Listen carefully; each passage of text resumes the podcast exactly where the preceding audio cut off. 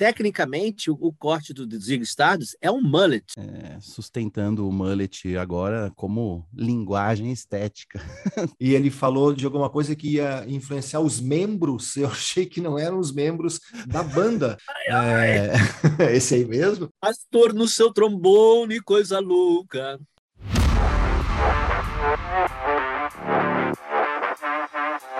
Página, não, não encontrada. Bom dia, boa tarde, boa noite, boa madrugada. Estamos de volta com Página Não Encontrada, uma revistada na música em versão podcast, com Marcelo Ferla, que sou eu, o Pedro Só e o Pablo Miyazawa, agora ao vivo em cores, diretamente da Vila Madalena, em São Paulo, depois de curtir o ar da primavera europeu.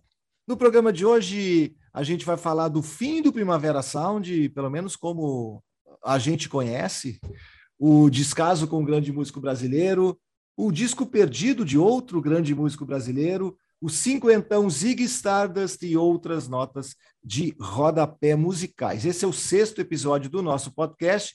E na sessão de abertura, eu quero dizer que hoje, é, o dia que a gente está gravando esse programa, tem dois discos bem interessantes que foram lançados, discos internacionais, o primeiro disco do Duran Duran, que é homônimo, Duran Duran de 1981, é o disco que tem o Planet Earth e o Girls on Film. E eu fiquei pensando hoje que é no mesmo ano que lançou a MTV, né? Como o Duran Duran é uma banda importante para a MTV ou como a MTV é importante para o, o som do New Romantic do Duran Duran.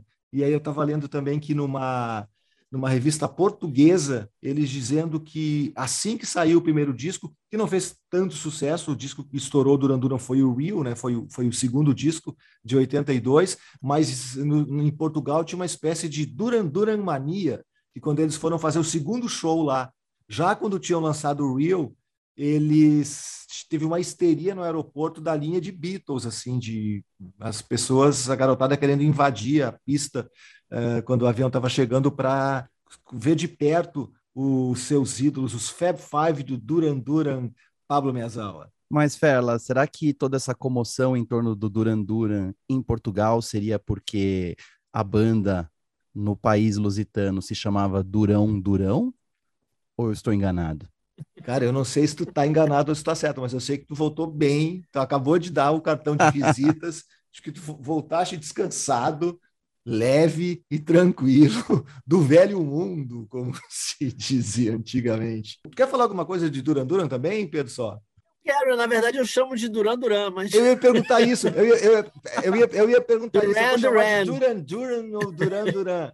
Mas vamos lá. Duran, Ali... É Duran Duran. É, e é, achei legal que os dois discos fazem aniversário aí no mesmo dia, né? É meio que um, um, um, um yin yang, um chiaro-escuro aí, porque o Unknown Pleasure saiu em 79, né? E Exatamente. o outro saiu em 81. Isso. Em dois anos, você vê. É um, é uma coisa. Eu acho esse disco do Duran Duran, na época eu fui muito fã, é, e aqui ele estourou no, na FM, tocou, to, teve, teve músicas que tocaram aqui, né? Anyone Out There, né? Que não era tão. Anyone Out There era tema de um comercial, de alguma coisa no rádio, tocava muito, e aí por isso entrou na programação. E Planet Earth, fui fã de primeira hora, não só por ele estar de bombacha no clipe, o, Simon Le Bon, mas me lembro que meus amigos roqueiros lá com 15 anos isso já me sacaneavam, que era uma, uma banda viada, mas é um disco solar, é um super disco esse primeiro. Eu adoro o som do Colin Turst, do produtor, é muito bacana o som que ele tirou, meio frio assim, muito bacana com sintetizadores e mais todos os outros elementos do Duran Duran que tinha guitarra até com alguma distorção em algumas faixas e o a guitarra do Andy Taylor e o baixo do John Taylor, que é a alma da banda, é o Roxy Music aplicado, Roxy Music com chic bem aplicado, né?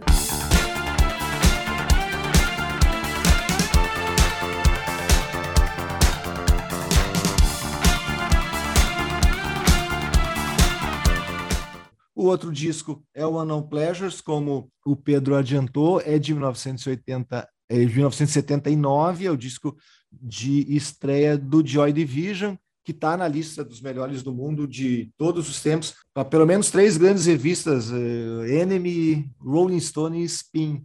é o disco que tem o Disorder, que tem o X Lost Control, e tem uma curiosidade sobre essa capa, né? A capa icônica das ondas de, de frequências, né? Que o, que o Peter Saville pegou lá de um livro e acabou transformando na capa, ela virou uma capa Camiseta, icônica da né? moda, né? Das camisetas. Só que eu não sei se vocês têm o, o vinil, imagino que o, o Pedro só certamente deve ter o vinil do, do Unknown Pleasures que eu tenho também. O Pablo é, um, é um, um jovem que quando nasceu já não existiam mais discos de vinil, mas mais ou menos, né, Pablo? Mas é curioso que, que as camisetas colocam, as camisetas não tem nada a ver, não tem nada a ver com a capa do disco, né? Porque a capa do disco, as ondas, elas são bem pequenininhas, bem pequenininhas.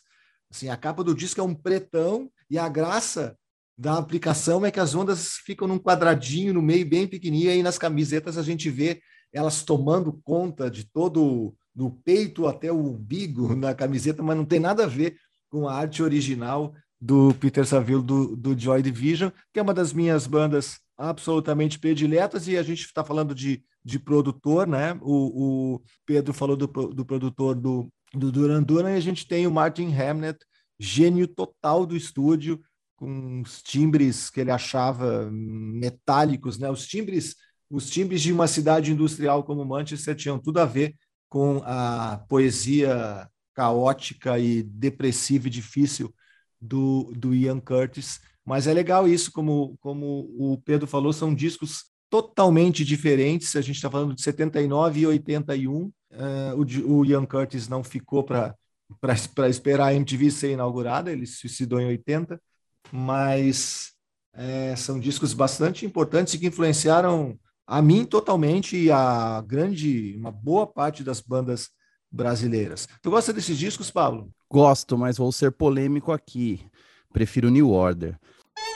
O Durão Durão, como é dito em Portugal, e acho que isso sim é uma fake news, é uma banda muito importante, mas como o Pedro bem disse, nos anos 80, né, quando eu me lembro de ver fotos, clipes, é, era uma banda que tinha um visual diferente. Essa coisa da banda viada, assim, que é uma coisa que a gente fala tirando sarro, mas na época eram poucos os rapazes, meninos, né, que podiam admitir que gostavam. Era uma banda de meninas, tanto que todos os integrantes são super bonitos, né? O, o John Taylor continua lindão, o Simon Le Bon também, assim. Então era uma banda, era quase uma boy band de é, New Romantic. Exatamente. Tinha um fenômeno, as Duranis, as Duranis americanas, as, as gatinhas aqui no Rio da escola americana, todas eram fãs do Duran Duran. É. Ah, e, e, esse com razão, né?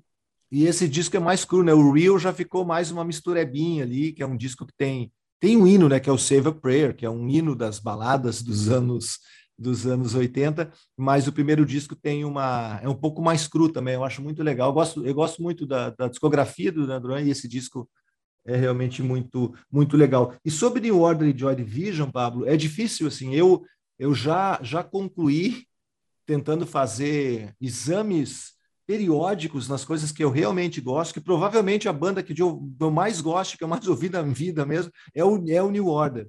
Né? Eu gosto demais, eu toquei muito como DJ a vida inteira, desde moleque, lá na cidade que eu nasci, Montenegro, que é fica 70 quilômetros de Porto Alegre e tal. A gente tinha a turma e, e, eu era meio DJ do clube ali, eu tocava direto, então eu adorava ter uma banda que cumpria essa função de ser uma banda super bacana e adorava que, que funcionava super bem nas pistas.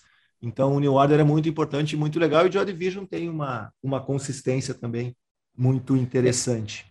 É, e falando do Duran Duran e do Joy Division, ambos têm como uma relação que para mim é muito importante, são os seus baixistas, a importância deles para a banda. Como o Pedro mencionou, o John Taylor é o coração do Duran Duran e é uma super influência minha, eu como baixista amador, gosto muito e recentemente eu toquei no Rio de Janeiro numa festa Save a Prayer pela primeira vez e que linha de baixo maravilhosa de tocar e ficou pensando assim, como ele compôs é, isso, porque são umas notas que realmente fazem a música andar. E o Peter Hook, né, pelo Joy Division New Order, que até hoje ainda está ativo e detonando Eu me lembro de uma vez que ele veio aqui perto de casa dar uma entrevista numa casa de show é, ilegal que todo mundo frequentava, chamada Casa do Mancha. Não sei se vocês chegaram aí. Uhum. E ele veio dar entrevista no lugar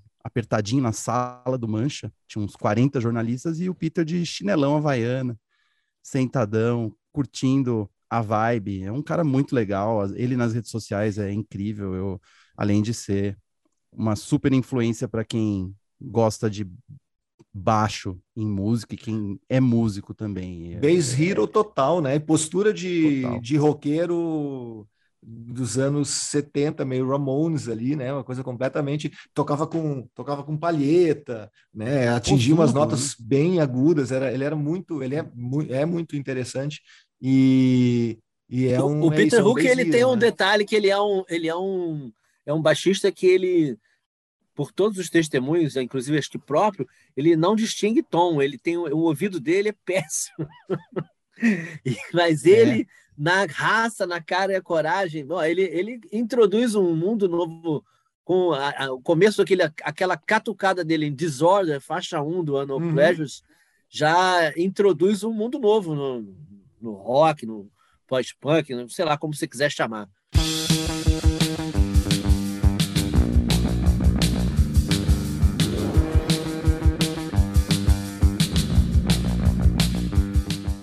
pois é, fato, é, e é. ele não soa como um baixista de fato. Né? Ele toca o baixo como se fosse uma guitarra, ele usa as notas uhum. que baixistas tradicionalmente não usam na parte de baixo do braço, ou subindo no braço, né? Que aqueles timbres mais agudos e toca feito um, um guitarrista, né? E é até é natural que ele tenha feito essa carreira solo tão legal, tocando os discos do New Order, posando de Guitar Hero, Bass Hero, como, como queira, assim, é uma grande influência. Eu acho que essas duas bandas elas valem muito pelos seus baixistas. Foi só um parêntese. Mas posso dar outro spoiler deste programa? Vocês Deve. estão falando de aniversário, né? Falando de datas comemorativas, e então no dia 15 de junho foram lançados esses dois álbuns, em 79 e em 81.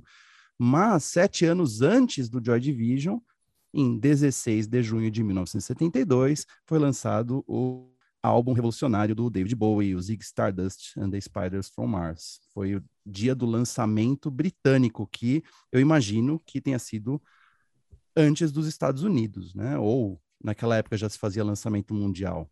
Enfim, 50 anos de Zig Stardust. Bom demais, a gente vai falar bastante desse disco, é, algumas páginas à frente, mas virando a página agora, eu vou pedir para o Pedro Só é, falar sobre o disco perdido do grande Gilberto Gil. Pois é, é maravilhoso esse disco cancelado pelo Gil. O próprio Gil falou assim que achou. Vamos falar um pouco depois sobre isso, né? Mas ele gravou esse disco nos Estados Unidos em 82. O André Midani achava que ele, precis... ele tinha total condição de dar um ganho na carreira dele internacional, né? Ele tinha acabado de encerrar a turnê do, do, Luar, do Luar, né? A gente precisa ver o Luar. E aí ele foi lá e gravou um disco com uns caras, um super time de músicos, né? Porque é, o, André tinha visto o Gil com o Sérgio Mendes, o, o disco dele, Nightingale, de 79, e achou que dali dava para expandir mais a carreira internacional do Gil, no, e nos Estados Unidos, particularmente, né? Não é o que ele já estava, o que ele já tinha na Europa já nessa época. E, e, aí ele pegou o Ralph McDonald, um cara de Trinidad Tobago, né? que, foi engenheiro dele e até parceiro, né? É, escreveu várias músicas junto com ele. E aí tem uns caras muito. o time é o Steve Gadd na bateria, gênio, Marcos Miller no baixo, Grover Washington Jr. no sax e o Richard T nos teclados. É uma coisa, é realmente é um timaço de, de estúdio, assim, né? Mas esse timaço resultou num disco que o Gil avaliou e foi engraçado, porque eu só fui ler a, a justificativa do Gil para cancelar o projeto depois. E quando eu ouvi as faixas, eu achei realmente que é um disco meio sem, sem alma, sem vida, e falta o elemento brasileiro, falta uma coisa mais extrovertida, mais que a gente identifica com o Gil, mesmo nos momentos mais líricos e supostamente introspectivos e mais profundos do Gil, é, ele tem uma coisa mais forte, uma energia mais brasileira, mais afro-brasileira, mais terceiro-mundista. E esse disco é um disco meio gelado e funciona em, alguma, em alguns momentos, e por, exatamente porque são os momentos que tem mais elementos brasileiros. Né? Tem uma que é Come On Back Tomorrow, para mim é o destaque desse negócio, dessa, dessa descoberta, que é um Ijexá pop, né? mas assim, com toda essa mão gringa aí, né? E a outra também que eu adorei é Take a Holiday, uma faixa que o Richard T nos teclados tem um contrabaixo também que entra bem na onda brasileira e o Gil aí consegue nessas duas músicas ele encontrar assim acho que o melhor dos dois mundos e, e parece um disco incompleto em termos de alguns sei lá alguns vocais é, arranjo de, de sopros isso talvez colorisse melhor o disco também né? Mas de qualquer forma é um super achado um disco feito pelo Gil, com esse timaço de músicos em 82, em Nova York, e que ele achou por melhor não, não lançar na época e, e guardou. Tem várias coisas muito legais para ouvir. Tem gente que curte a versão de Lu Estrela, né? que é um dos um destaques pop do, do disco, né? Mas eu confesso que essas duas aí mais brasileirinhas me deram a alegria, mais alegria aqui nos meus ouvidos. Que ano, que ano o Caetano gravou Luiz Estrela? Vocês lembram? Foi no Foi Outras, Outras Palavras. Palavras. isso. É isso, foi lançado, é, é 81 que saiu Luz Estrela, né? Era um enorme sucesso no rádio, a música do Vinícius Cantuária na gravação do Caetano. Menina do anel de lua e estrela, raios de sol no céu da cidade, brilho da lua, oh, noite é bem queria comentar sobre esse disco do Caetano, outras palavras, deu um déjà vu aqui. É o disco, um dos discos da minha infância. Eu ficava olhando para a cara do Caetano nesse disco, ele tá olhando assim com a mãozinha no queixo, né? Tá de regatinha, indagando assim. E aí, que você tá olhando? Eu era uma criancinha pequena e esse disco estava sempre encostado no móvel de tocar disco do meu pai eu passava a noite. Tinha medo do Caetano me encarando na capa desse disco. então eu só queria dizer isso, assim, eu, eu lembro desse disco pelos motivos errados. Eu tinha disco. 3, 4 anos. É. Essa capa que tem, que é dourada, né? É linda a capa, né? Eu tenho vinil, eu não sei se deve ter alguma versão do vinil com a capa é uma coisa totalmente totalmente mal fabricada, mas a capa original é dourada, é demais. Isso devia custar uma grana na gráfica, né? É, total. E na época o Caetano não vendia tão bem. É, foi um, realmente um momento de amor e prestígio na gravadora, porque essa capa ela tem um negócio meio um efeito, né? É, meio brilhoso, assim, né? Isso, exatamente. Ela é dourada e atrás tem uma, uma pena de pavão, também é linda, porque daí ela, ela, ela brilha de fato. É um disco é um disco bem legal. É, eu estou vendo, ele tem o Luiz Estrela, que foi. Ele tem o Sim Não também, tem Nu com a Minha Música, tem o Rapid Camaleô, músicas que tocaram em rádio. Como é bom, essas músicas tocavam em rádio bastante, assim, né? Tem que, tem que ser você, foi hit também. Rapid Camaleoa foi o grande hit de FM nesse disco. E era o disco, assim, que a Juventude Dourada, curte, é, Caetano como, como ídolo dos jovens, assim, da minha geração ainda. Isso pegou bem, bem forte. Ô, Pablo, se eu pegar o disco ali e mostrar, tá tudo bem contigo, não, não vai ficar, não vai ficar não, com eu tô medo, olhando aqui, vai seguir não, o programa e tal. Nenhum, nenhum problema, eu tô vendo Bom. aqui, o Caetano tá com uma cara, na verdade, é uma cara apaziguadora, né? Não tá desafiando, não tá querendo te levar para o mau caminho. Ele tá olhando. Não, tá com uma regata cor-de-rosa, legal, tá bonito. Tá. Sim, é, igual a ver, É um né? momento, é um momento sedução. Ele tá querendo te seduzir. Acho que era isso a questão. Tento, acho que eu tinha esse Tento medo. informar, mas ele estava querendo seduzir o comprador na, do disco. Na... É, pode ser. Mas ele está um pouco, ele tá com um visual um pouco Luiz Caldas aqui também, né? Com aquele a cabelo permitia, crespo, né? comprido, né? Isso. É, a Luiz Caldas que copiou ele, né? do cabelo duro, que não gosta de pentear. Quando passa na massa do tubo, o negão começa a gritar. Olha a nega do cabelo duro, que não gosta de pentear. Quando passa na massa do tubo, Vamos virar essa página, então, depois desse, dessa contribuição é, afetiva, infantil, dos velhos tempos do, do Pablozinho. A gente Pabinho, o Pabinho. Pabinho. Pablozinho, né? Mais legal. Ah, mas era Pabinho nessa época. Era Pabinho, né? Pabinho mesmo. Olha aí. que bonitinho esse apelido. É. E foi, tu era Pedrinho, Pedro só?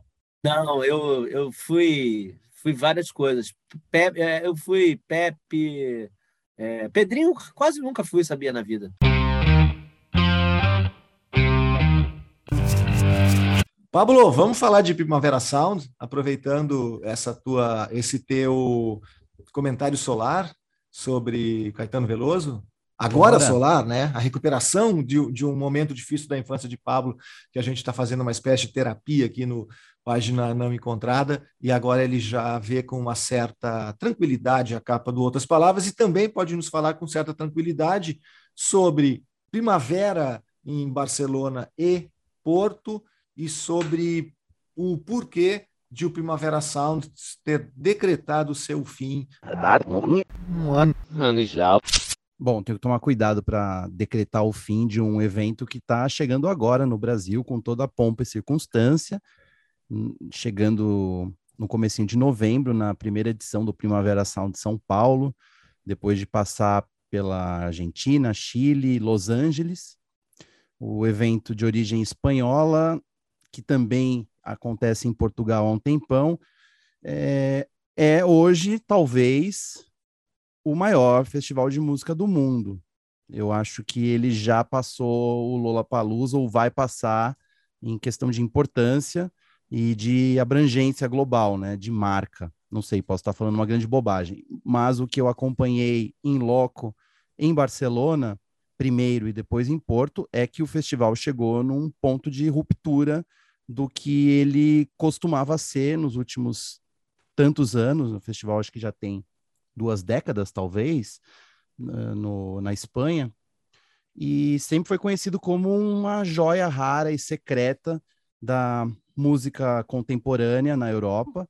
Um festival de verão muito ensolarado, apesar de não ser no verão, né, no finalzinho da primavera, por isso o nome, Primavera Sound, e sempre foi esse reduto de artistas novos misturados a artistas de décadas não muito distantes, criando um balanço super legal entre rock e seus subgêneros e música eletrônica e hip hop e o que quiser, é, o que mais tiver no momento. E eu já tinha ido no festival em 2013 e em 2017, e o que me motivou aí esse ano, além do show eh, de retorno do Pavement, que eu já falei bastante aqui, foi o fato de que eu sabia que era um festival gostoso de ir, principalmente porque a gente vai ficando mais velho, a gente não tem tanta saúde assim para encarar festival com seis, sete, oito palcos e centenas de artistas um atrás do outro, voltar de madrugada, passar perrengue, mas todas essas coisas que são normais em festival, no Primavera não eram, pelo menos nos que eu fui era tudo muito tranquilo, tranquilo até demais. E não é porque tinha pouca gente, mas é que o espaço era tão amplo. É um, é um local à beira-mar, em Barcelona, chamado Parque do Fórum, que eu mencionei aqui na, na outra edição. Então, tinha muito espaço para não tanta gente. Então, era muito tranquilo você assistir a um show. Eu me lembro que eu estava vendo o show do Slayer num palco, e aí eu caminhei tranquilamente para assistir o show do Bon Iver no palco é, seguinte, com uma tranquilidade assim de quem mexe no, no dial do rádio, né? Ou faz um shuffle numa playlist muito louca. Você passava por muitos gêneros com muita tranquilidade, não apenas musicalmente, mas também com a tranquilidade de poder caminhar longos caminhos, é verdade, mas num fluxo gostoso, constante, sem se sentir sufocado. E se você quisesse pegar uma bebida no meio do caminho, era fácil, porque tinham muitos bares muito bem equipados. Tudo isso é, ajudava o festival ser muito popular, não apenas entre os espanhóis, mas entre todos os europeus e também brasileiros. Né? Tem muita gente do Brasil há muito tempo que faz excursão caravana para ir ao festival, porque realmente é uma experiência diferente de festival de rock que a gente está acostumado. Só que isso mudou nessa edição desse ano, talvez por conta da pandemia, que deixou é, tudo acumulado né, nos corações dos fãs e acumulado de prejuízo nos bolsos dos organizadores, o fato é que o festival não parece nenhuma sombra do que ele já foi, porque ele cresceu demais. Cresceu num nível tão absurdo que as reclamações no dia seguinte ao primeiro dia eram muito agressivas nas redes sociais do festival. Foi o dia em que o Pavement tocou, era a atração principal, mas não foi o show mais visto, mas também não foi o dia mais cheio, isso que é mais surpreendente. O dia que foi mais vazio deste primeiro fim de semana de Barcelona foi justamente o dia mais caótico. É, banheiros lotados e entupidos e filas para bares e restaurantes que passavam de uma hora, uma hora e meia caos total na hora de as pessoas saírem de um palco para o outro, porque a organização mudou a estrutura de palcos, talvez por uma questão de patrocinadores, e colocou os dois palcos principais é, com o mesmo tamanho e um ao lado do outro. Então, quando terminava o show de um grande palco, dez minutos depois começava o show do palco ao lado. E aí houve um momento em que o Tame Impala, que é uma banda bem popular no Primavera e na Europa, né, e no mundo também, fez o seu espetáculo de luzes e cores, que eu comentei aqui, psicodélico, lisérgico, maravilhoso. E esperava-se, talvez por ingenuidade do, da organização, que as pessoas iam sair do palco do Tame Impala e continuar posicionadas onde estavam ou se deslocar só um pouquinho para assistir o Pavement logo ao lado. Isso não aconteceu. Grande parte do público do Tame Impala vazou, foi embora na hora do Pavement, o que causou um efeito é, de um redemoinho de gente não sei nem explicar o que aconteceu, mas era muita gente querendo sair de lá e um tanto de gente entrando nessa região dos dois palcos. E causou um tumulto que não é normal em festivais europeus. Tanto que os comentários nas redes sociais xingavam as, os organizadores como se eles fossem culpados por criar um grande caos. Eu não vi nada disso acontecer, porque eu estava bem posicionado no show do Pavement, então não vi essa bagunça. Mas para o que os europeus estão acostumados a passar em grandes eventos, foi um grande absurdo. E eles estavam realmente decepcionadíssimos, é, falando que o festival pecou é, e causou causou riscos de vida para as pessoas que estavam lá. Além disso, eles contrataram uma empresa portuguesa de catering ou de bar né, para cuidar das cervejas, né? E, inclusive o evento era patrocinado por uma cerveja espanhola. Só que talvez por falta de preparo, talvez por quererem economizar, né? Não tinha tanta gente assim nos bares. Então o mesmo rapaz que era responsável por pegar o pedido era o cara que tinha que ir lá buscar a cerveja do outro lado, abrir a cerveja, colocar num copo reciclável, né? Que as pessoas tinham que carregar e aí voltar para o caixa, dar baixa na, na bebida, voltar com a maquininha de cartão e eles fizeram um, um negócio com criptomoedas dessa vez, em que uh, muitas pessoas tinham créditos para gastar por meio de um aplicativo no celular. E obviamente que isso dava pau e não funcionava, e nem todos os bares estavam equipados para receber essas criptomoedas. Então, criou-se situações de caos de realmente uma hora e meia esperando uma cerveja. Isso tudo aconteceu no primeiro dia, que era o dia mais vazio. No dia seguinte, tinha 90 mil pessoas, para mais, 95 mil pessoas. E aí, o que era um caos, é, digamos, controlado e que parecia que estava localizado apenas em grandes palcos, se espalhou por todo o parque do fórum. Então, todo o local era caótico nesse segundo dia de festival, que tinha 95 mil pessoas, para um festival que estava acostumado a vender 40 mil ingressos por dia. Então as pessoas também estavam reclamando que os organizadores estavam sendo gananciosos em vender tanto ingresso para cobrir esses prejuízos e aí causando riscos ao público que estava lá. Página não encontrada. Além de tudo, eles também falharam no fornecimento de água gratuita. Eles têm várias torneiras para as pessoas encherem suas garrafinhas e por alguma razão, que obviamente tem a ver com dinheiro, eles não estavam permitindo que as pessoas entrassem com bebidas é, de fora, com garrafinhas. Então, se você entrasse com uma garrafa d'água, você tinha que tirar a tampa dela para jogar fora a tampa e entrar com a garrafa sem tampa. E essa garrafa teria que ser usada para encher, para você encher de água em uma das muitas torneiras, né? Esperavam-se que fossem muitas, mas eram tão poucas torneiras, eram três torneiras de água para 90 mil pessoas. Tanto que no dia seguinte, ao primeiro dia, a organização falou: oh, estamos é, cientes dos problemas e colocamos mais três torneiras. Então agora temos seis torneiras para 95 mil pessoas se abastecerem de água de um calor de 35 graus. Um calor Pablo, assim. Oi. Deixa eu, eu desculpe te interromper aqui, mas eu sei vou brincar com a, Brincar é uma delícia, brincar com as palavras é uma delícia. Aliás, é claro que a, a manchete aqui é o fim do Primavera Sound, como o conhecíamos, É, é, eu já estou esclarecendo isso para não parecer que a gente está é, dando uma notícia errada. E a outra coisa que está me parecendo que eles estão ensaiando para vir para o Brasil, então, né? Talvez seja uma homenagem ao público brasileiro. Lá no Brasil é assim, então a gente já vai ver como é que funciona. Vamos botar menos gente para trabalhar. Quer dizer, é demais, né? Mas é, gente, é piada, tá? Pode, desculpe, eu tinha que fazer essa piada aqui. Obrigado. Imagina, Felo, o engraçado é que eu li todos esses comentários, eu senti na pele muitos desses problemas, aí eu estava praticamente desidratado no final do primeiro dia e não conseguiria facilmente pegar uma água ou uma cerveja, ia demorar muito. Mas eu falei, pô, que chato, né?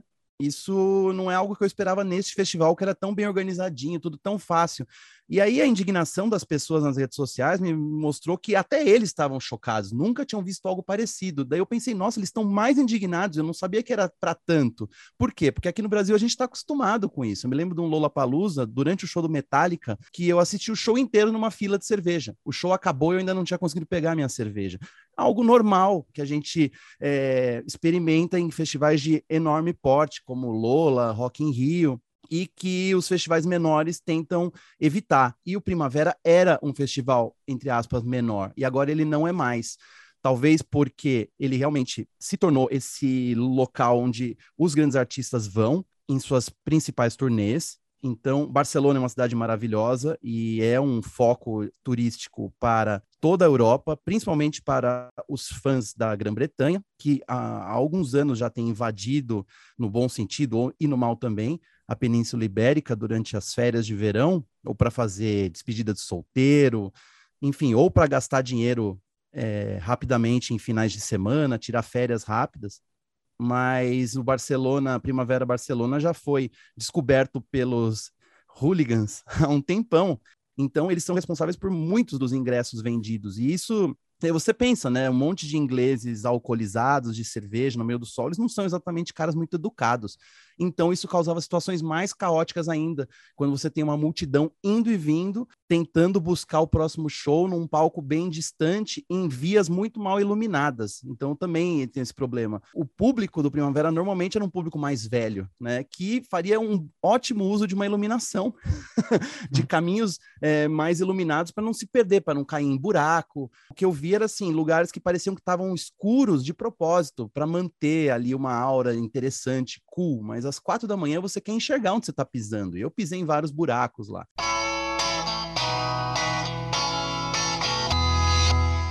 Eu não estou falando isso tudo para zicar o festival, né? obviamente. É, eu quero que dê certo e eu tenho certeza que vai, porque ele não é tão grande assim no Brasil como foi na Espanha, mas o festival na Espanha, do jeito que ele é, essa joia rara da música contemporânea que é gostoso de visitar e todo mundo deveria fazer uma vez na vida, eu não sei se vai continuar sendo, porque o festival chegou num ponto tão grande de ambição e de popularidade que foi mais ou menos o que aconteceu com o Coachella, que era esse tipo de festival mais indie, alternativo, que poucos e bons conseguiam, e que agora é praticamente impossível de ir, porque os ingressos esgotam rapidamente e todas as celebridades vão. E o Primavera Sound está talvez se encaminhando para ser isso também, um festival daqueles que você talvez até consiga ir, mas de tão cheio, lotado, procurado, vai se tornar meio insuportável, além de mais caro também. Eu tenho certeza que essa busca maior vai causar também um aumento no preço dos ingressos, porque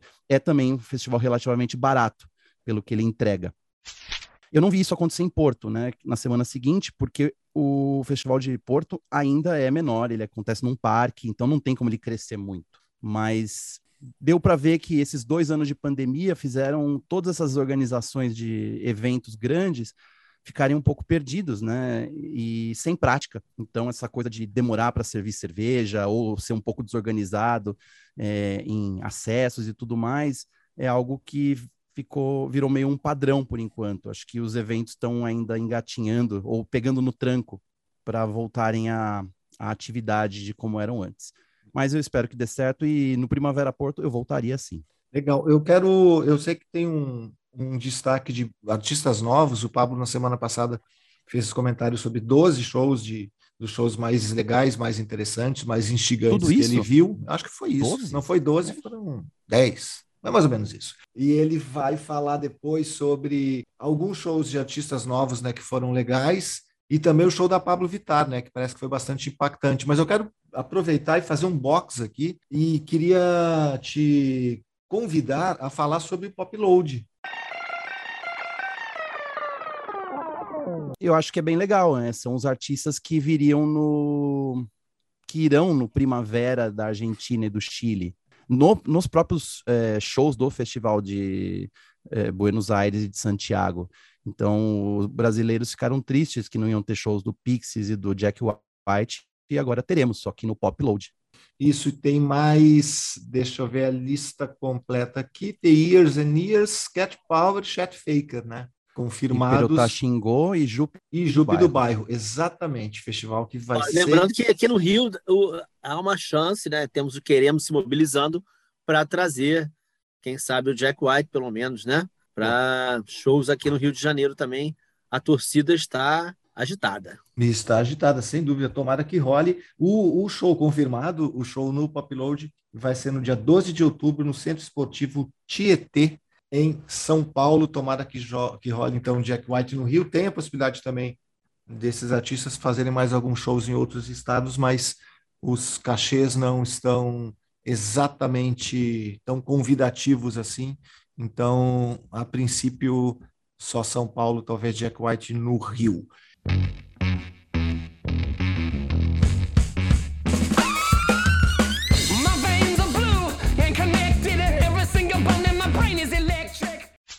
Eu vou virar a página mais uma vez para falar de 1972. 1972 vira sessão, né, esse ano, porque tem um monte de discos fazendo 50 anos. Ano que vem vai ter a sessão 1973, né, porque mais discos vão fazer 50 anos.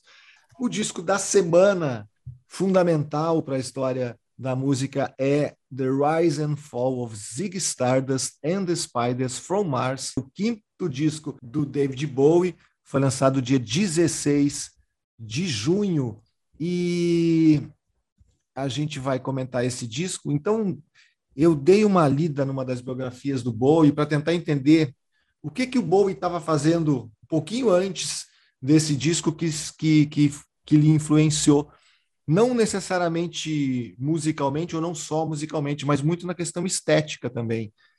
Eu encontrei pelo menos três influências bem interessantes que são absolutamente fundamentais. Uma delas é o Porks, o Poxa foi uma peça teatral escrita pelo Andy Warhol, que partiu da transcrição de telefonemas entre ele e a melhor amiga dele, que era uma socialite, a Bridget Berlin. E a peça mostrava as aventuras de uma junkie que injetava seringas de anfetamina nos amigos.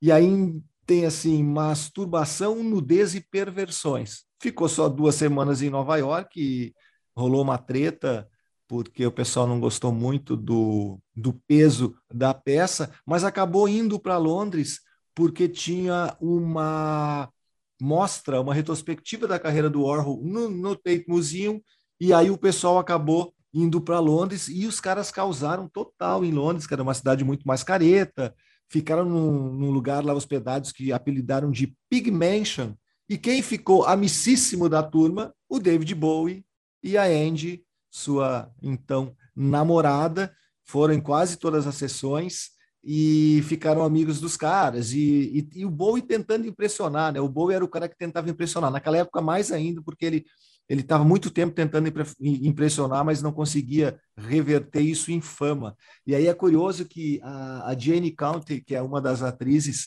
ela foi assistir o Bowie, né? Aquele casal tão legal e tal, e se decepcionou com, com o show que ele estava fazendo em Londres e disse que o David Bowie é uma Joan Baez deprimida, era um show acústico e tal, os caras não gostaram muito do que ouviram. Isso é genial, né, cara? Uma Joan Baez. A, a Jane County que interpretava uma personagem chamada Vulva nessa peça. Mas a outra personagem eh, principal da peça, que era a Cherry Vanilla, que era super amiga do Warhol, não, ela disse que o Bowie tinha alguma coisa, tinha alguma coisa, e, e eles resolveram, de alguma forma, ser um. adotaram o Bowie, deram conselhos e tal, e eles foram muito importantes, sobretudo, para as questões estéticas, e esse disco tem muito disso. Em paralelo, o Bowie frequentava um lugar chamado Sombrero Club, certamente que levou a turma de Nova York lá também, que era um clube gay que tocava soul music, glitter rock e proto disco. E lá tem do, dois dois estilistas muito importantes para o Bowie, foi, foram eles que desenharam as roupas do David Bowie, do Zig e da banda Spies from Mars, que é o Fred Buretti e a Amanda Parmar. O, o, o Buretti é, ele foi rebatizado de Rudy Valentino pelo Bowie. Naquela época o Bowie estava com mania de rebatizar absolutamente todo mundo, né? E, e esses dois itens é, extremamente gays e não necessariamente musicais fizeram muito a cabeça do Bowie para a realização desse disco, além de, de, eu acho que elementos que, que acabaram influenciando todos os discos de 72 ao seu tempo e espaço, né? O Laranja Mecânica, filme do Kubrick, o fim dos Beatles, o fim do sonho, né? Desde final dos anos dos anos 60. Duas mais informações que são interessantes também. O Bowie nessa época para gravar esse disco ele gravou, ele assinou com a RCA por dois anos para fazer três discos e o budget para cada disco era só 37 mil dólares. E mesmo para a época era muito pouco para gravar um, um, bom disco. E só quando o Bowie foi assinar com a RCA que ele conheceu de uma vez só, porque ele foi ele com a Andy foram para Nova York. Ele conheceu o Andy Warhol, porque ele já tinha feito música no primeiro disco, mas e que ele venerava, mas não conhecia.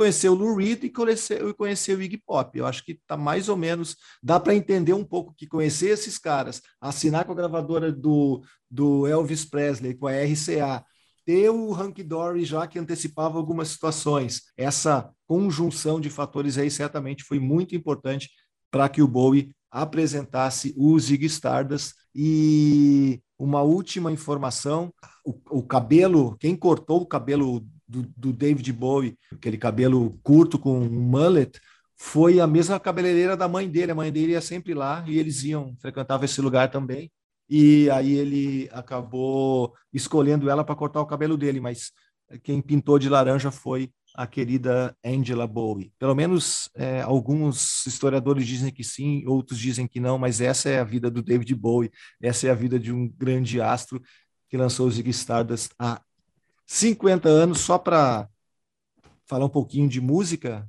a banda tinha o incrível Mick Ronson na guitarra, piano e backing vocals, o Trevor Bolder no baixo e o Mick Woodmansey na bateria. Time takes a cigarette, puts it in your mouth. You pull on your finger, then another finger, then cigarette. The water is... Eu, eu reli aqui a, a biografia que o Paul Trinca, que é o biógrafo do Iggy Pop, que também escreveu uma biografia incrível do, do Bowie chamada Starman.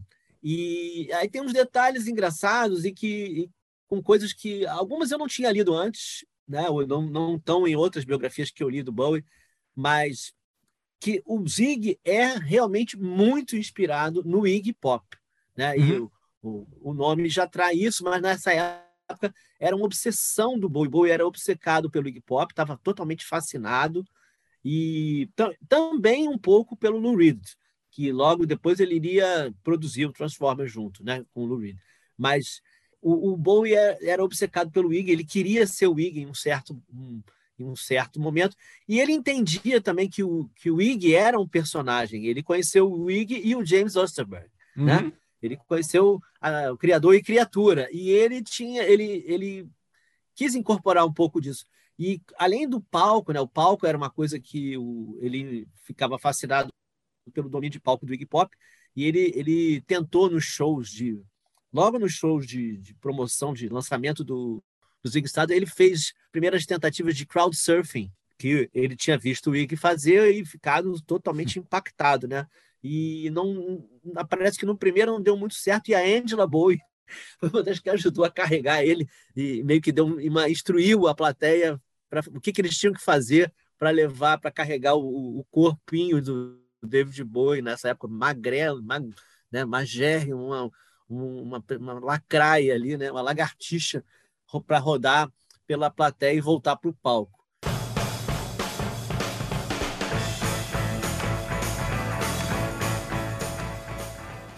E outra coisa que é curiosa é que a gente é, é um álbum com conceito, é uma história, tudo se fecha.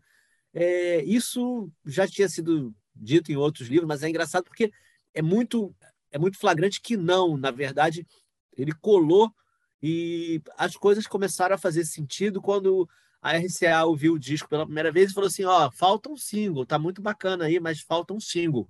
E aí o Bowie fez Starman. Uhum. E aí ele juntou os pedacinhos, então ele, a posteriori, ele fechou o conceito do álbum. Então, um álbum, um álbum conceitual a posteriori. Ele fez o Starman, que o próprio Bowie, é, num, num exercício de, de auto-ironia, dizia que era a minha Somewhere, Somewhere Over the Rainbow, Hum. que porque a música tem coisas que lembram e, e isso também foi detectado também pela crítica. A crítica tem a crítica do Melody Maker clássica dos Zig Stardust que falava que era um disco de pareciam paródias. Era um ele falava assim: "Ah, não, esse, esse tal de Bowie é um que era um- também um pouco a percepção do Bowie até então, né? E apesar do Hunky Dory, ele ainda era visto como um, um grande parodiador, um cara que é, o que né, o clichê depois diria camaleão, mas ele, ele fazia músicas com o sotaque da, de outros compositores, né?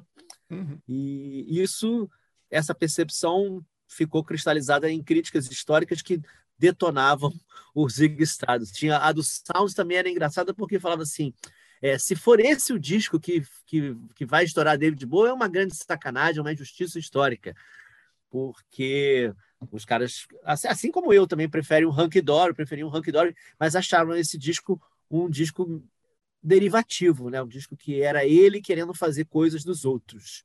Só que aí no ao vivo esse disco se mostrou uma coisa, tudo foi ficando, para usar a palavra da moda, mas é realmente icônico quando o Mickey Rock fez isso 17 de junho, o show em Oxford do Mickey Rock que fez as fotos que é, o primeiro é, Guitar Felatio registrado na história do rock, quando é o, o Bowie ag- agachado na frente do, do Mick Ronson.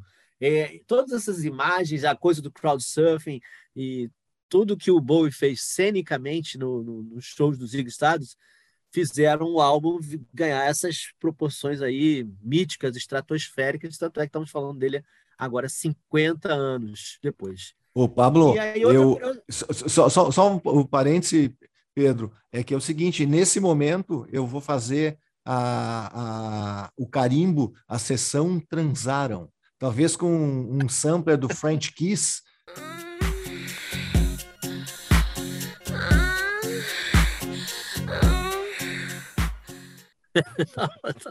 Bom, para desespero do, do, do, do Mick Ronson, que, é, que ele temia muito que isso queimasse o filme dele com a galera de Hull, a cidade lá, o, o- os, os caras broncos com quem ele cresceu e que, pô, iam falar, pô, mas esse cara virou, quem é, virou essa bichona aí, né? Enfim, era uma hora, é- ele tinha horror de várias coisas, ele, ele morria de medo da, da repercussão dessas coisas de palco na cidade natal dele. Não, mas era, E- era o momento mais gay do Bowie, todas essa, essas questões prévias ali eram, eram muito fortes, né? Eram muito. E, e, Não, inclusive, foi o momento em que ele fez o outing dele. Ele, um pouco antes ele fez o outing no, no- no- no- na imprensa, né? Ele falou: sou, sou gay, sempre fui, e que até pessoas realmente, mas assim, mais ortodoxamente gays falaram: ah, o, o Bowie não é gay, coisa nenhuma, só é um narcisista do caralho. E- mas ele realmente ele era bissexual, isso é documentado e, e juramentado. Aí, aliás, tem o, o Lady Stardust tem, tem alguns críticos ou historiadores dizem que foi feito por Mark Bolan, que é amigo de infância, mas com quem ele teria transado. Aí, ali entrou aquela coisa, eh, entrou aquela lista de possíveis ex-namorados ou atuais namorados, provavelmente boa parte deles muito mais alimentada pelo próprio Bowie, que estava gostando de toda aquela aquela função em torno da sexualidade dele para acabar reverberando na música dele, né? É, o meu palpite é que, sendo 1972 e sendo esse pessoal do rock and roll, provavelmente todos transaram. E se não transaram, foi por algum assim, eh, algum motivo fortuito, algum alguma peça do destino, porque em algum momento todos devem ter transado. Ele com Bowie, ele com Lou Reed, ele com Bolan, ele, ele com Mick Jagger, bem, bem documentado pela Andy, em suas memórias vingativas. Mas assim, era normal e era, era o que estava rolando no espírito da época. É, é, o que não, pelo menos uma vez isso não aconteceu, que foi quando o Bowie con, con, conheceu o Iggy Pop, né? Isso tem também é, a, os relatos de que o Iggy relutou um monte. O Iggy estava numa fase tranqueira master ali, né? E ele não queria, quem é esse cara? Por que, que esse cara quer me conhecer? Tipo, como assim, né? E mas eu acho que pelo menos naquele primeiro encontro eles não devem. Mas depois tudo virou um mar de rosas para David Bowie e Pop e um belo muita casamento. gratidão, muita, muito companheirismo, passaram muitos perrengues também juntos. Mas mar, agora eu deixa a bola para o Pablo. É, diria um mar de rosas negras, né? E se tratando do que eles viveram depois eh, nas suas vidas e na sua relação, sobretudo com as drogas. Mas esse é o momento, mais uma vez, é, solar aqui do nosso podcast semanal Página Não Encontrada, em que Pablo Miyazawa vai destilar seu conhecimento sobre Ziggy Stardust and the Spiders from Mars. Olha, nem é muita coisa, não. Confesso que não sou um grande especialista, apesar de esse ser um dos meus discos favoritos, mas tem umas duas trivias aqui para complementar ah, os ensinamentos dos mestres. Um deles é que um dia antes da gravação do Zig Stardust, do primeiro dia de gravação, talvez para entrar no clima, para mostrar um pouco o que estava planejando, Bowie pegou os seus membros integrantes da sua banda e levou ao show do Alice Cooper para eles entenderem o, o que de fato significava um espetáculo de rock teatral, né? Os shock rockers. É, o, o Alice Cooper estava com tudo, né? Com naquele momento, com sucesso, I Am 18 e fazia um, um show que ele continuou fazendo durante as décadas aí, super teatral, né? Com morcego, enfim, eu não, não me lembro. Eu vi um show do Alice Cooper que ele já estava meio triste, na verdade, mas eu imagino que em Não, mas tinha 1971. tudo. Ele, bom, é a cobra que ele se enroscava, até, bom, Alice Cooper já, decapitação, é, tudo. O show do, show do Alice Cooper realmente era é um circo. É, acho que até para entrar nessa vibe, o Bowie levou a banda para assistir no Rainbow, o Alice Cooper, só que diz a lenda que ele saiu antes do show acabar. Tipo, tá bom, vambora. e no dia seguinte eles começaram a gravar o disco. E tem outro detalhe bem interessante, você comentou, né, Ferla, do penteado do Bowie, e quão icônico é esse cabelo ruivo com mullets, arrepiado, e a gente associa diretamente ao Zig Stardust. Só que é difícil imaginar que ele gravou esse disco, ele ainda era loiro de cabelos compridos, né? Então é, deve ser bem interessante estar numa dessas sessões de gravação e ver ele cantando Zig Stardust, Starman ou outras, mas loirão, é, com esses cabelos lisos maravilhosos. Tecnicamente, o, o corte do Zig Stardust é um mullet, que é historicamente tido como o corte de cabelo mais brega ou mais, sei lá, uncool da história. Mas voltou à moda, né? Tem muita gente aí moderna é, sustentando o mullet agora como linguagem estética, como opção. Faz parte da moda de tempo em tempo, né? Re- recupera coisas execradas. E a última coisa que eu complemento é para os fãs de Bowie e de Zig Stardust, a nova edição da revista Mojo, uma das sobreviventes da imprensa britânica, traz uma reportagem de 16 páginas sobre o aniversário de 50 anos de Bowie, com entrevistas, com testemunhas oculares e detalhes picantes e outras trivias como essas que eu mencionei. Deve estar nas bancas, eu recomendo a vocês. Aliás, eu quero fazer uma, uma pequena nota de rodapé que quan- quando o Pablo pediu para para falar, Pedro, depois de a gente falar tanto sobre a sexualidade do Bowie, e ele falou de alguma coisa que ia influenciar os membros, eu achei que não eram os membros da banda. Ó, eu também, olha, Foi uma escolha de palavras foi mal, proposital. foi mal. Eu, eu até dei um mute aqui, eu dei um mute na hora.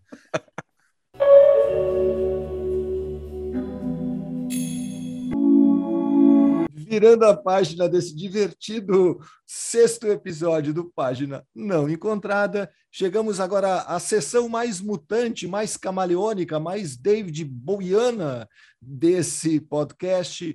artistas que o Pedro só gosta e gostaria que você gostasse também. Fala, Pedro. Lembrando, Astor. Astor que não é o Astor Piazzolla, Astor que é um Silva, mas não é mais apenas mais um Silva. Astor Silva, trombonista, compositor, arranjador, maestro, líder de conjuntos, band líder. Ele nasceu pouco mais de 100 anos, ele nasceu 10 de maio de 1922, na zona norte aqui do Rio de Janeiro, Catumbi. E esse cara é um cara importantíssimo, porque ele foi um dos caras que ajudou a dar a assinatura musical da cantora Elza Soares, né? É... O Astor, ele na, na, quando a Elsa morreu, ele foi pouco lembrado, né? E, e agora recentemente as pessoas citam muito os trabalhos da Elsa, os últimos trabalhos, os últimos discos que ela gravou, ou mesmo o do Coxes até o, o pescoço, que foi o disco dela que em que ela regravou a carne e, e meio que deu uma renovada assim no, no, no, seu repertório na, na sua imagem, tudo. Mas a, a, a Elza Soares só virou Elza Soares por causa dos primeiros discos dela. E nos primeiros discos dela, dando a identidade musical, o swing, é, inclusive o fraseado do, do, do, do, trombone, os metais, tudo, tudo isso está na voz da, da Elsa e, e ela aprende a, é, ela incorpora esse, esse balanço todo a partir do trabalho maravilhoso do Astor, depois do maestro Nelsinho também. E o Astor e seu conjunto é, ficaram acompanharam vários discos incríveis da música popular brasileira e ele está eternizado numa música do Ciro Monteiro, né? Quatro Loucos num Samba, que ele fala, Astor no seu trombone, coisa louca, explica que também está nessa boca. É o, o Astor morto há 100 anos e esquecido pelas pessoas em vários obituários da Elza Soares.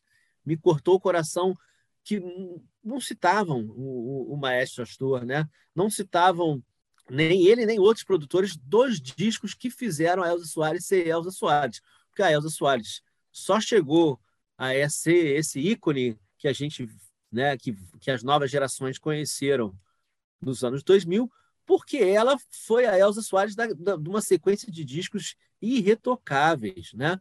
No, nos anos 60.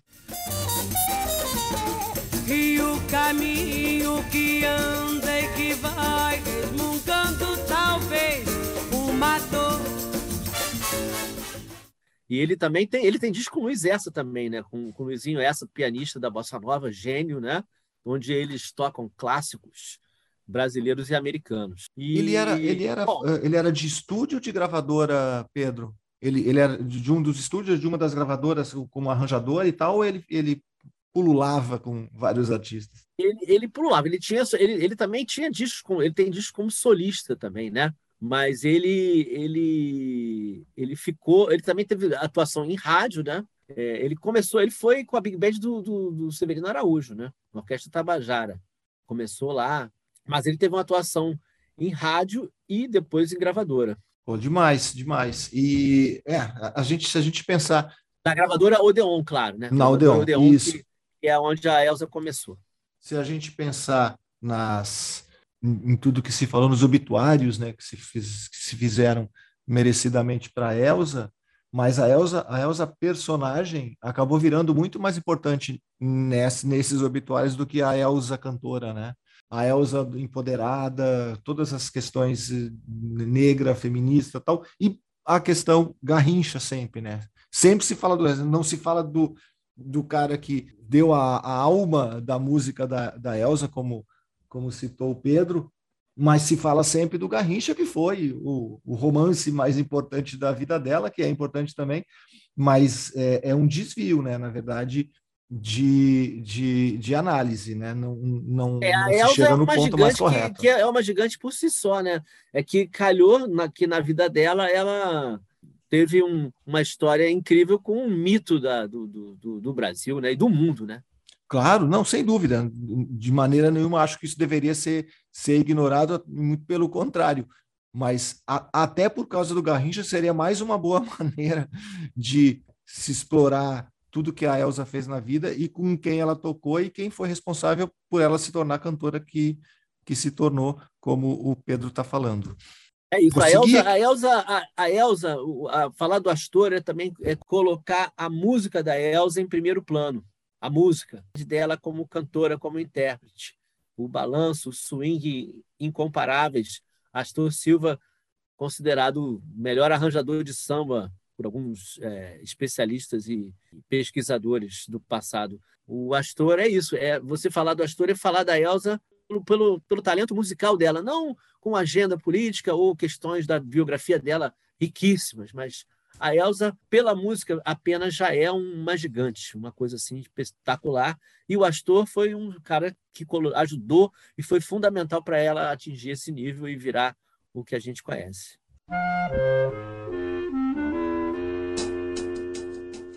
A gente vai agora virar a página para a nossa sessão A Melhor Banda do Mundo essa semana, que vai ter algumas particularidades, como sempre as sessões aqui desse podcast têm.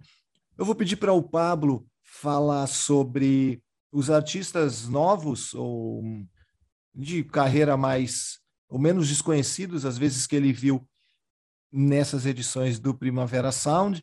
Eu sei que o, o Pedro também vai falar sobre dois artistas que são muito importantes, que não necessariamente lançaram discos nesses últimos dias, mas que valem ser destacados também quando a gente está falando de, de novos artistas. Mas antes disso, Pablo, deixa eu te fazer uma pergunta sobre Pablo Vittar. Eu queria que, aproveitando aí, você fizesse mais um box na tua reportagem sobre o Primavera Sound e falasse do show da Pablo Vittar lá em Barcelona ou em Porto? Qual que, que tu viu? Foi em Porto e no último dia de festival, a Pablo tocou no segundo palco, o palco Superboc, que é o nome da cerveja patrocinadora do festival. Mas foi bem impressionante o show.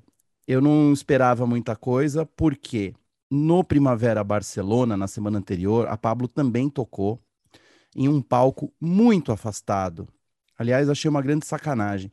Era um palco que a grande maioria do público do evento não viu que existia, porque era preciso sair do festival pela rua e dar uma grande volta para encontrar esse palco. Você só conseguiria acessar esse palco por dentro do festival se você tivesse uma pulseirinha VIP, que poucas pessoas tinham. Daí você podia pegar esse atalho. Então, eu tenho quase certeza que esse show da Pablo Vittar em Barcelona foi muito pouco assistido. E acho que até com uma maneira, é, sei lá, uma compensação divina, ela pegou um horário muito bom no segundo maior palco do Festival de Porto. E foi impressionante. É, Eu nunca tinha visto uma apresentação da Pablo Vittar e é um espetáculo de energia. né? Ela dança, canta com um grupo de bailarinos juntos, mas teve um momento que eu fiquei desacreditei, na verdade, quando ela saltou de costas e caiu num espacate, com as pernas abertas, e levantou e continuou cantando. E eu falei, eu nunca tinha visto uma coisa dessa, e eu sei que é um procedimento padrão das apresentações, mas eu nunca tinha visto isso acontecer a 20 metros de distância. Então, foi bem chocante. Era é, impossível andar nesse show, porque estava completamente lotado. Eu posso dizer que grande parte do público era brasileiro. Também tinha muita gente da Europa que nunca tinha visto a Pablo Vittar, mas foi bem surpreendente ver a receptividade do público e a tranquilidade com que ela se apresentou. E eu tenho uma nota de rodapé sobre isso mesmo. Eu tenho quase certeza que a Pablo Vittar estava no meu avião na volta, é, porque eu sentei ao lado da equipe dela no, no voo que veio de Madrid para São Paulo. Talvez ela tivesse na classe executiva, o que faz mais sentido, mas toda a equipe dela estava sentado ali junto com os meros mortais. E tem outra trivia, sabe quem também estava neste voo, provavelmente na área executiva também? Ronaldo Nazário, o fenômeno. Isso eu soube porque uma passageira comentou que viu o Ronaldo embarcando nesse voo. Então vocês imaginam que a área executiva deste voo da Air Europa veio com Pablo Vittar e Ronaldo Fenômeno no, nas cadeiras executivas e eu não sei se a gente pode fazer qualquer tipo de piada.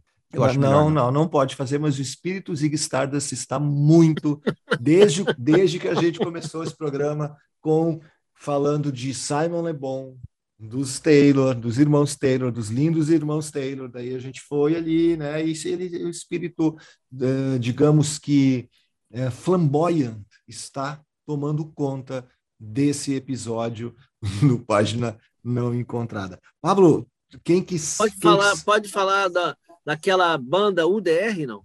Por onde anda? Fiquei, por um motivo aleatório, eu fiquei aqui me questionando, por onde anda aquela banda UDR que foi cancelada?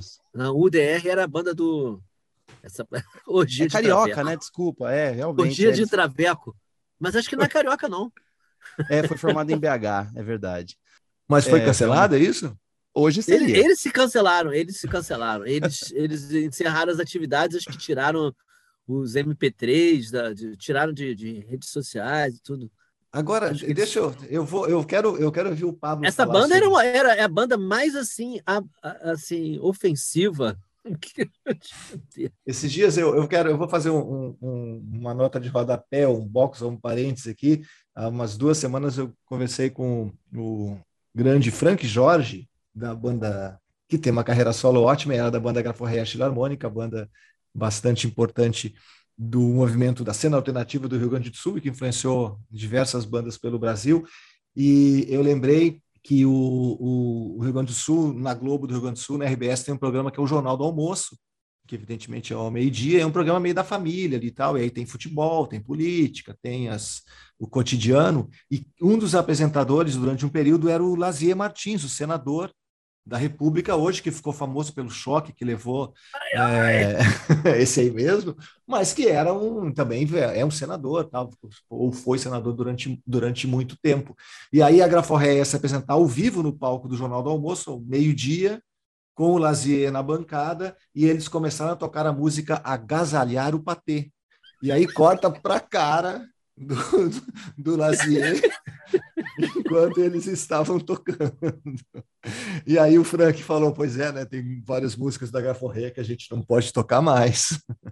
Agasalhar o bater, agasalhar o bater, agasalhar.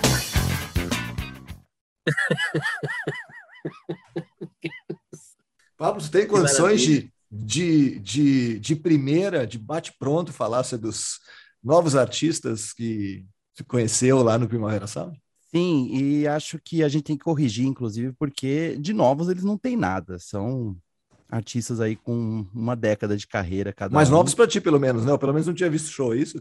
Eu nunca tinha visto o show desses três artistas e foram gratas surpresas, não estavam na minha lista inicial, porque a gente sabe que nesses festivais você tem que realmente escolher e você acaba não conseguindo ver tudo. Eles não estavam, nas minhas preferências, e aí eu acabei tendo a sorte de assistir e gostei muito.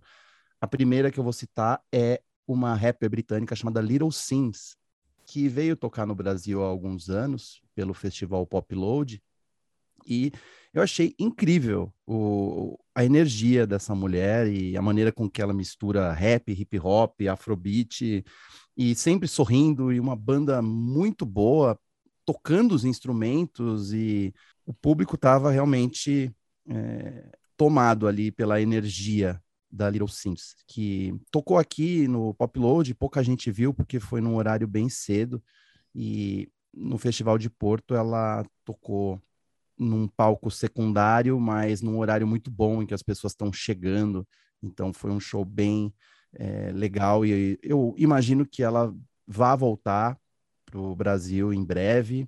Inclusive tem uma música dela que cita São Paulo, ela adorou São Paulo quando veio para cá. Eu fiquei arrebatado pelo carisma dela. Não conhecia, nunca tinha ouvido e tive esse primeiro contato ao vivo e fiquei bem impressionado.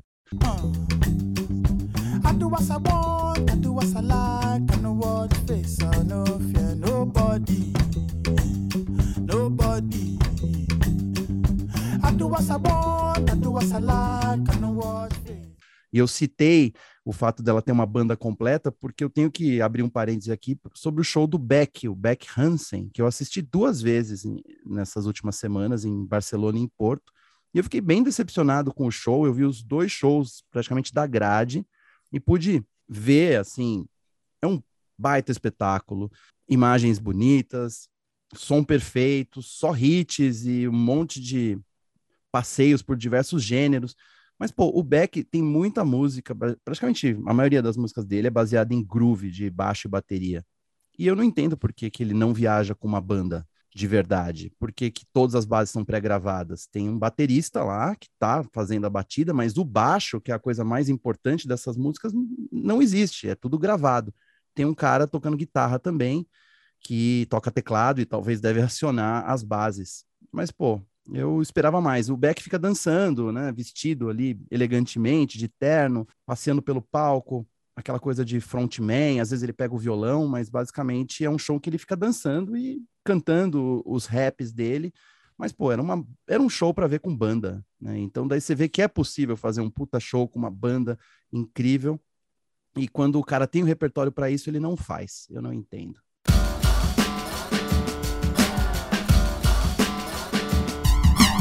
E além da Little Sims, tem mais, tem mais gente, né? de- Eu vi- que descobriu lá. Sim, sim. Eu vi um show parcial da Sky Ferreira, que é uma cantora indie norte-americana, que pelo nome você já imagina que ela tem sim uma ascendência portuguesa e brasileira também, apesar dela não falar brasileiro nem português. O nome dela é Sky Tônia Ferreira. E o que é curioso, eu já conhecia a música dela e tal. Mas o curioso é que de todos os shows que eu presenciei no Festival de Porto, o dela foi o único que atrasou. A gente sabe que pontualidade é bem comum nesses festivais europeus. Realmente os artistas entram na hora e saem na hora. Às vezes eles cortam os setlists pelo pé, porque o show não comportou, porque eles têm uma hora para tocar, uma hora e meia. E a Sky Ferreira, por alguma razão desconhecida do público, entrou 20 minutos depois do combinado. E aí ela tocou seis músicas e estava bem legal, o show bem agitado. E de repente ela fala: Gente, estão me expulsando do palco. e saiu. Ela não pôde tocar a metade do repertório dela porque ela atrasou 20 minutos. E ela, por ser uma cantora aí com ascendência portuguesa num festival em Portugal, né? Talvez ela esperasse que ela tivesse essa boiada de poder dar uma atrasada ou sei lá o que aconteceu. Eu não fui pesquisar para ver, mas foi bem triste porque ela falou: "Gente, tô saindo porque acabou, porque eu não posso mais tocar" e ninguém entendeu muito, daí ficou claro que é porque ela estava atrasada. Enfim, vi um show parcial de Sky Ferreira que só tocou no Brasil em 2014. Então, quem sabe a gente assista de novo ela no futuro. E o último rapaz que eu assisti foi um camarada britânico chamado King Crew, ou King Crowley, se você preferir, que eu também confesso que eu não esperava muita coisa. Ele tocou em Barcelona e tocou em Porto, e eu consegui assistir ao show praticamente inteiro em Porto, eu gostei bastante. É um cara que mistura vários formatos, né? Ele é ruivo, ele poderia ser ali um. O, qual é o nome daquele cantor ruivo que todo mundo Ele- Ele, podia ser filho, filho do. Do- exatamente. Ed Sheeran, né? É, ele parece uma versão meio do mal do Ed Não, eu falo mais né? do Mickey Hucknall, na verdade. O loiro dele, o loiro dele, o cabelo é mais, é mais é, é- é cor de fogo mesmo, né? Bem, é uma cor laranja, super bonita a cor do, do, do King Cruel, né? É, é, e ele tem uma cara assim de poucos amigos, né? E, e eu fiquei surpreso pelo show, porque realmente eu não conhecia a música dele, apesar de já ouvir falar bastante dele. E eu sei que ele é desses artistas que tem independentes, que faz tudo sozinho e que passa por vários estilos, toca guitarra e faz rap, trip hop, enfim. E o show realmente entrega essa variedade de possibilidades, mas a postura dele no palco, ele é um homem muito sério, um garoto, né? Tem 27 anos, mas parecia menos, mas muito sério, bravo mesmo, assim, para combinar com. Eu achei que era uma coisa muito mais mellow, assim. Eu tava esperando uma coisa meio Mac DeMarco, só que não podia ser mais diferente disso. Então, não sei se eu peguei ele num dia ruim ou se realmente a postura dele de palco é essa, né? Um cara que se leva muito a sério mesmo, mas eu achei bem interessante o trabalho do King Crew ou King Crowley para os íntimos, que nunca tocou no Brasil, pelo que eu entendo, e que talvez vá aparecer em algum festival por aqui, porque ele está crescendo bastante. É um cara bem criativo e cheio de habilidades. Então, quem, se alguém não conhece esses artistas mencionados, escute, vale a pena, mas o show, os shows valem também.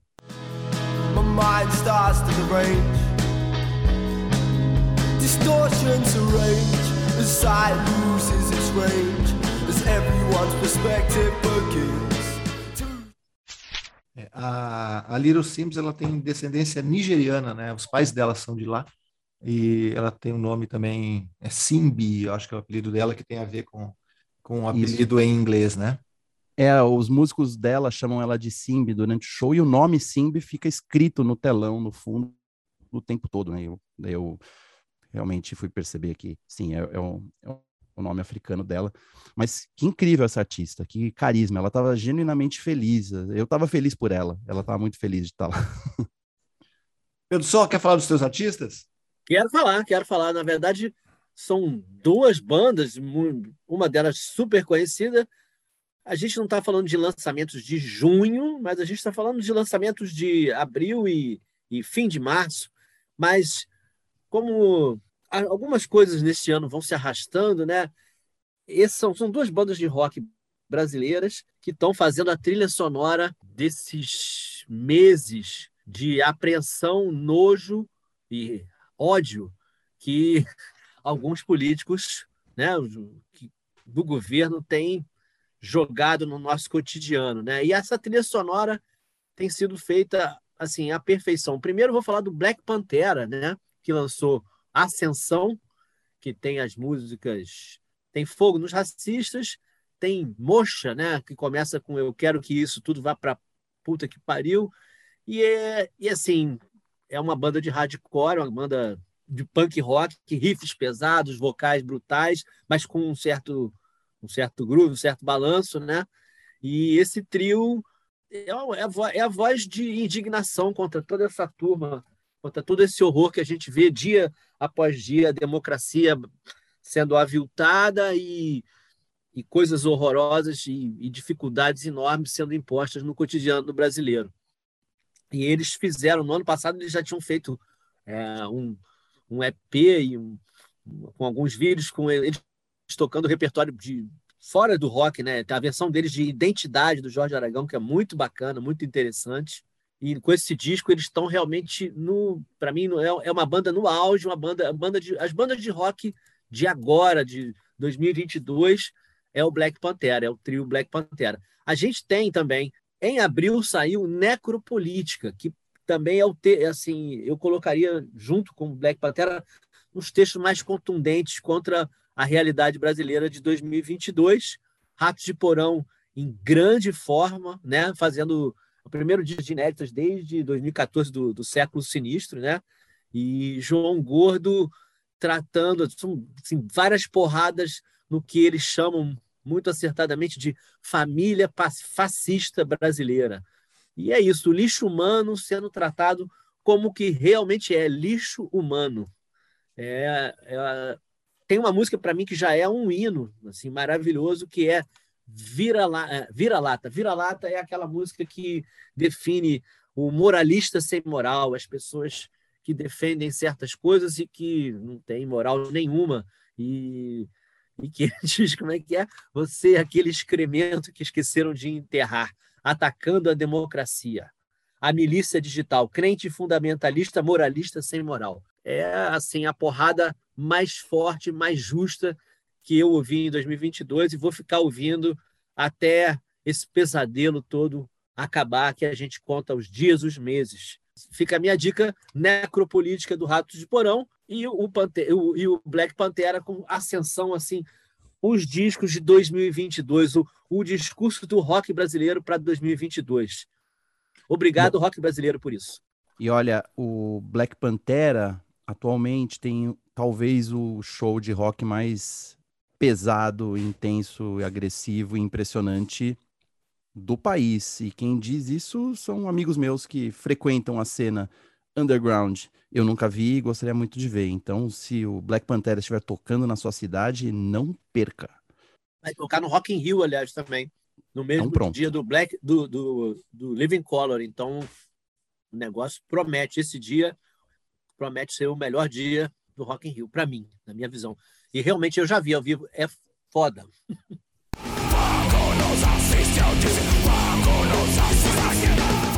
Página, não, não encontrada. Bom demais. Eu, o, o artista que eu, vou, que eu vou destacar tem a ver também com tempos difíceis e com algo que a gente espera que acabe de uma vez, mas é, não trata-se de política e não é brasileiro. Ele é uma banda inglesa e que foi Eu acho que o disco que eu mais ouvi, ou pelo menos uma das músicas que eu mais ouvi no, no primeiro ano da pandemia. Estou falando, falando de pandemia, estou falando de, de coisas difíceis que a gente tem passado. E a música Tracks X, que foi lançada em 2021, ela foi, um, para mim, uma espécie de hino da pandemia. Na verdade, eu, eu ouvi muito uh, pós-dubstep, dubstep, na, músicas mais, mais introspectivas é, durante, sobretudo, o período mais difícil da, da Covid. E, e nesse período eu conheci uma banda que não é dubstep, dubstep mas que reflete muito esse período difícil que é a Black Country New Road. Eles são um sexteto de pós-rock, de art rock, de experimentações, são do selo Ninja Tune, que eu adoro há muitos anos, é um selo que tem lá o Cold Cut já há mais tempo, a Kate Tempest, o incrível Kamasi Washington, o Roots Manuva, Mod Selector, é um selo de gente que gosta de experimentar e fazer música diferente, a música desse, de, na verdade, é um sexteto, é um septeto, na verdade, porque tem um cantor também, né? São seis instrumentistas, tem um cara que toca sax, tem gente que toca flauta, daí tem teclado, bateria, guitarra e tal. Eles têm um termo alemão para a música deles, que é o Sprechengesang, que na verdade a gente pode mais ou menos traduzir por talk singing, e é aquela música que canto eu gosto... falado, né? É, é, o canto falado, né? Música meio cantada, meio falada, meio declamada, que eu gosto tanto e já citei aqui, é, já citei mais como spoken word, que é mais ou menos nessa linha também, mas a música do, do Black Country New Road é exatamente nessa linha. O, tem um cara que é o, o, o declamador, digamos assim, o cantor, o cara que que dá a voz, que é o Isaac Wood, que é sensacional. Ele é comparado ao Mark Smith do The Fall é, pelos críticos, mas eu, eu confesso que eu vejo uh, o vocal dele muito mais parecido com o do Nick Cave. Ele é teatral, ele chega a ser desesperador. Ele me lembra um pouco o Einstein Neubauten, que é a banda do Blix Abarger, que era guitarrista né, do, do, do, Nick Cave durante, durante um período. É uma música com muitos crescendos, com muitas progressões é o pós-rock típico, né? E em finais, às vezes, apoteóticos. E o Sam Richards, da Uncut, definiu a música pela qual eu estou falando desse disco, que foi lançado em fevereiro, dessa banda. É, o nome do disco é Ants From Up There. E o nome dessa música é Basketball Shoes. Ela foi lançada essa semana como single, por isso eu estou retomando esse papo sobre esse disco. E essa música Segundo Sam Richards, é uma música que tem euforia, catarse e colapso. E é um pouco do que a gente tem sentido nos últimos tempos, eu diria que um sentimento pós-Covid. Dentro exatamente dessa conversa, parte da letra diz assim: estamos todos trabalhando em nós mesmos, estamos rezando para que o resto não se importe com o quanto mudamos. Então, se você me ver estranho com um novo estilo, eu ainda não estou me sentindo tão bem. Black Country New Road, o nome da música que foi lançada essa semana é Basketball Shoes, o nome do disco Ends From Up There, recomendo demais. Agora, se você estiver com algum problema de depressão, brigou com a namorada, tá numa semana que não é muito difícil, deixa, deixa para quando deixa para quando tiver um pouquinho melhor, a não ser que que goste dessa intensidade. E, de fato, essa música lembra muito um Nick Cave ensandecido em cima de um palco no show. O, o Pablo acabou de ver o Nick Cave e, e tem muito dessa, dessa conversa aí, um pouco apocalíptica, uh, distópica, mas que no final das contas é, é reflete muito esse período recente que a gente está vivendo.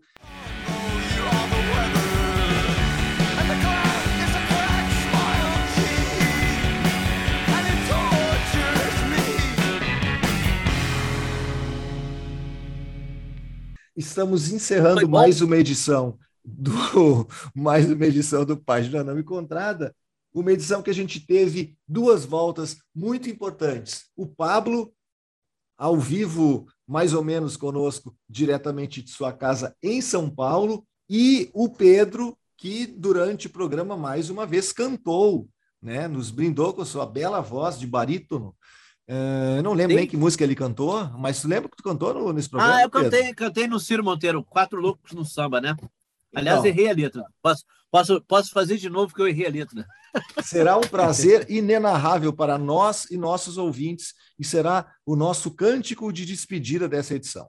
Pastor no seu trombone, coisa louca, me grita que também tá nessa boca. Pastor no seu trombone, coisa louca. Grita que também tá nessa boca. E quando o samba vai chegando ao fim, ao fim, eu deixo sempre um break para mim.